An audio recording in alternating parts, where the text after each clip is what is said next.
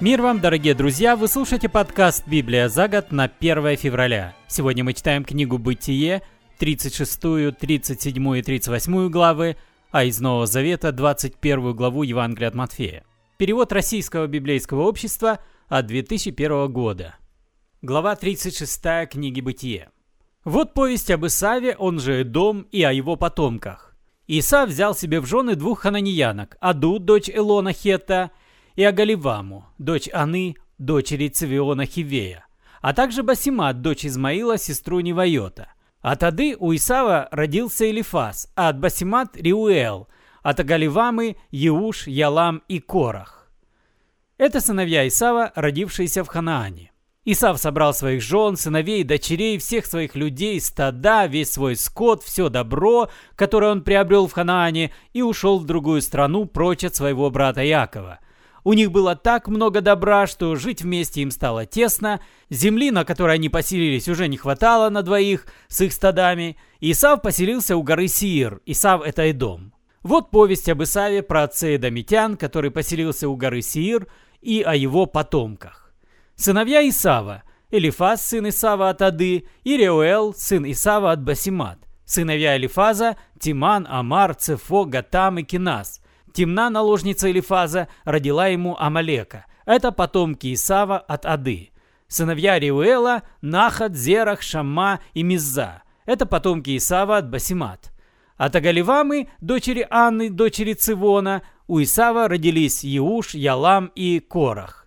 Вот кланы потомков Исава потомки Элифаза, Исавова первенца, клан Тимана, клан Амара, клан Цефа, клан Киназа, клан Кораха, клан Гатама и клан Амалека. Это кланы Элифазовы, потомки Ады, они живут в Идомской земле. Потомки Риуэла, Исавова сына, клан Нахата, клан Зераха, клан Шамы и клан Мизы. Это кланы Рюэловы, потомки Исава от Басимат, они живут в Идомской земле. Потомки Исава от Агаливамы, клан Иуша, клан Ялама и клан Кораха – это кланы Агаливамы Исавовой жены, дочери Аны. Таковы потомки Исава, он же Дом и их кланы. Сыновья Сира Харея, жившие в этой стране, Латан, Шавал, Цивон, Ана, Дишон, Эцер и Дишан – это кланы Хареев, потомков Сира, жившие в стране Идомской. Сыновья Латана – Хари и Химам, сестру Латана звали Темна.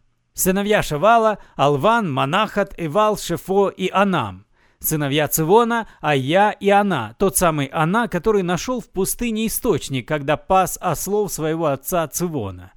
Дети Аны, Дишон и Агаливама, дочь Аны. Сыновья Дишона, Химдан, Ешбан, Итран и Керан. Сыновья Эцера, Билхан, Зааван и Акан. Сыновья Дишана, Уц и Аран. Таковы кланы Хареев. Клан Латана, клан Шавала, клан Цивона, клан Аны, клан Дишона, клан Эцера и клан Дишана. Это перечень харейских кланов, живших в земле Сиир. Вот цари, которые правили в Эдоме еще до того, как появились цари у израильтян. Сперва правил в Эдоме Бела, сын Биора. Его столица звалась Динхава. Когда Бела умер, его сменил Явав, сын Зерха из Бацры. После смерти Явава воцарился Хушам из страны потомков Тимана. После смерти Хушама воцарился Хадад, сын Бедада, тот самый, который разбил медианитян на Маавских равнинах. Его столица звалась Авид. После смерти Хадада воцарился Самла из Масреки. После смерти Самлы воцарился Шаул из Реховота Приречного. После смерти Шаула воцарился Баал-Ханан, сын Ахбора. После смерти Баал-Ханана, сына Ахборова, воцарился Хадар. Его столица звалась Пау, а его женой была Мехитавель, дочь Матрет, дочери Мезахава. Вот Исавы кланы, их семейства, селения и имена. Клан Тимны, клан Алвы, клан Етета, клан Агаливамы, клан Элы, клан Пинона, клан Киназа, клан Тимана, клан Мивцара, клан Магдиэла и клан Ирама. Таковы кланы дома и их селения в стране, которой они владеют про отец Садомитян Исав. Глава 37. А Яков поселился в Ханаане, в стране, где прежде жил его отец. Вот повесть об Иакове и его потомках. Иосифу было 17 лет, он пас овец вместе с братьями, помогая сыновьям Валы и Зелфы, и сплетничал про них отцу. Иосиф родился у Иакова уже на склоне лет, так что Иаков любил его больше, чем прочих сыновей, даже подарил ему цветную рубаху. Когда братья увидели, что отец любит Иосифа больше, чем их, они так возненавидели Иосифа, что уже и слова доброго сказать ему не могли. Как-то раз Иосифу приснился сон. Он рассказал его братьям, и те возненавидели его еще сильнее. «Послушайте», — сказал он, — «что мне приснилось? Будто мы вяжем снопы в поле, и мой сноп стал прямо, а ваши снопы окружили его и поклонились ему». Братья ответили, «Так ты, значит, царствовать над нами собрался, начальником быть над нами». И возненавидели его еще больше и за сны его, и за рассказы. А Иосифу снова приснился сон, и он снова рассказал его братьям. А я видел во сне, будто солнце и луна и одиннадцать звезд поклонились мне. Когда он рассказал этот сон отцу и братьям, то отец отругал его. Что за сны тебе снятся? Что мы все, и я, и твоя мать, и твои братья, придем и пойдем тебе в ноги? Братья разозлились на Иосифа, но отец запомнил его рассказ. Как-то раз братья Иосифа ушли пасти отцовских овец в окрестностях Шехима. Израиль сказал Иосифу, «Твои братья пасут скот под Шехимом, давай я и тебя к ним пошлю». «Я готов», — ответил Иосиф отцу. «Сходи», — сказал тот, — «посмотри, как у них там дела, что со скотом, вернешься и расскажешь мне». Отец простился с Иосифом, и, оставив Хевронскую долину, Иосиф пошел в Шехим. Там ему встретился какой-то человек — «Что ты здесь ищешь?» – спросил он у Иосифа, бродившего по полю. «Я ищу своих братьев», – ответил Иосиф. «Скажи мне, где они пасут скот?» «А они отсюда ушли», – сказал ему тот. «Я слышал, как они говорили, что пойдут в Датан». Иосиф пошел за братьями нашел их в Датане. Те уже издали приметили Иосифа, и пока он приближался, сговорились его убить. «Вот и наш сновидец!» — сказали они друг другу. «Убьем его, бросим в яму и скажем, будто звери его загрызли. Вот и поглядим, как сбудутся его сны!» Рувим это услышал и спас Иосифа. «Не надо его убивать», — сказал Рувим. «Зачем проливать кровь? Чем проливать его своими руками, бросьте его лучше вон в ту яму посреди пустыни». На самом деле он хотел спасти Иосифа и вернуть его отцу. Как только Иосиф подошел к братьям, они сорвали с него цветную рубаху, схватили его и бросили в яму. Яма была пустая, воды в ней не было. Только братья сели за еду, как увидели, что со стороны Гелада показался караван измаильтян. Их верблюды везли в Египет благовонные смолы, ладан и бальзам. Иуда сказал, «Какой нам прок убивать брата? Придется скрывать пролитую кровь. Лучше продадим его измаильтянам, и наши руки будут чисты». Ведь он нам все-таки брат, родная плоть. Братья согласились. Когда медианские купцы подошли ближе, то братья вытащили Иосифа из ямы и продали измаильтянам за 20 шекелей серебра, а те повели его в Египет. Рувим вернулся, подошел к яме, Иосифа нет. И в знак скорби он разорвал свои одежды. «Мальчика нет!» — сказал Рувим, вернувшись братьям. «А я? Куда мне деваться теперь?» Братья взяли рубаху Иосифа, зарезали козла и выпачкали рубаху в крови козла. Потом принесли ее отцу и сказали, «Вот что мы нашли! Посмотри, это рубаха твоего сына!» Иаков взглянул и закричал, «Рубаха моего сына! Его звери загрызли, растерзали, растерзали Иосифа!» И, разорвав свои одежды, с одним лишь куском грубой ткани на бедрах, Иаков оплакивал сына много дней подряд. Сыновья и дочери пришли к нему, чтобы утешить, но Иаков не желал утешиться. «Нет», — говорит он, — «буду оплакивать сына, с плачем сойду к сыну в Шиол». И продолжал оплакивать Иосифа. А медианитяне тем временем отвели Иосифа в Египет и продали Патифару, то был сановник фараона, начальник стражи. Глава 38. В ту пору Иуда, оставив братьев, поселился рядом с одним аддуламитом по имени Хира. Там ему приглянулась дочь некоего Шуа, Хананея. Иуда взял ее в жены лег с ней, она забеременела и родила сына. Иуда дал ему имя Эр. Она снова забеременела, родила второго сына и дала ему имя Анан. Затем родила еще одного и назвала его Шела, это было в Кизиве. В жены своему первенцу Эру Иуда взял девушку по имени Фомарь, но Эр был неугоден Господу, и Господь умертвил его. Иуда сказал Анану, «Живи со вдовой брата, заменишь брата, дашь ему потомство». Но Анан знал, что дети, рожденные Фомарию, не будут считаться его детьми, а потому всякий раз, когда ложился с ней, изливал семя на землю, чтобы не зачинать детей для брата. Неугодно было Господу, что он так поступал. За это Господь и его умертвил.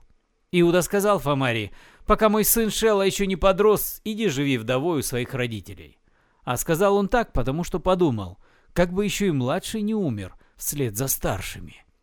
И Фомарь вернулась в родительский дом. Прошло много времени, умерла дочь Шуа, жены Иуды. Когда траур кончился, Иуда вместе со своим приятелем Херой Адуламитом пошел в темну на стрижку своих овец. Когда Фомарь узнала, что ее свекор пошел на стрижку овец в темну, она сняла с себя вдовьи одежды, закрыла лицо покрывалом и села, закутавшись у входа в Инаим, что лежит на пути в темну. Ведь она видела, что хотя Шела подрос, ее так и не берут ему в жены. Взглянув на Фомарь, Иуда принял ее за продажную женщину, так как ее лицо было скрыто покрывалом. Он подошел к ней, она сидела на обочине дороги и сказал, «Я с тобой лягу». Ведь он не знал, что это его невестка. А та спросила, «А что ты мне дашь, если ляжешь со мной?» «Я пошлю тебе козленка», — ответил он. Но она сказала, «Пока не прислал, оставь залог». «Какой залог ты хочешь?» — спросил Иуда. Она ответила, «Твою печать на шнурке и посох, который у тебя в руках». Он дал ей все, что она просила, переспал с ней, и Фомарь зачала от него ребенка. Потом встала, ушла, сняла с лица покрывало и вновь одела свои вдовьи одежды. Когда Иуда послал своего приятеля Адуламита с козленком, чтобы получить обратно залог, тот, сколько ни искал, не мог ее найти и стал спрашивать у местных жителей, «А где блудница, что сидела при дороге в Инаиме? Но ему отвечали, там не было никакой блудницы. Он вернулся к Иуде и сказал, я ее не нашел, а местные люди говорят, что там и не было никакой блудницы. Иуда ответил, Пусть лучше остаются эти вещи при ней, не будем себя позорить. Я посылаю ей козленка, а ты не можешь ее найти. Месяца через три Уде сказали, «Согрешила Фомарь твоя невестка, и теперь беременна». «Возьмите ее и сожгите на костре», — распорядился Иуда. Но когда Фомарь повели на казнь, она попросила передать своему свекру. «Я беременна от того, кому принадлежат вот эти вещи». «Узнаешь?» — спросила она. «Эту печать со шнурком и посох». Иуда узнал. «Правда на ее стороне», — сказал он. «Все из-за того, что я не отдал ее моему сыну Шелли». Больше Иуда с нею не спал. Фомаре пришло время рожать, и оказалось, что у нее близнецы. Когда начались роды и наружу высунулась ручка, то повивальная бабка повязала на нее алую ниточку и сказала, «Этот вышел первым», но ребенок втянул ручку обратно, и на свет появился его брат. «Как это ты прорвался?» – спросила повивальная бабка, и младенцу дали имя Парец. За ним появился на свет и другой с алой ниточкой на руке, его назвали Зарах.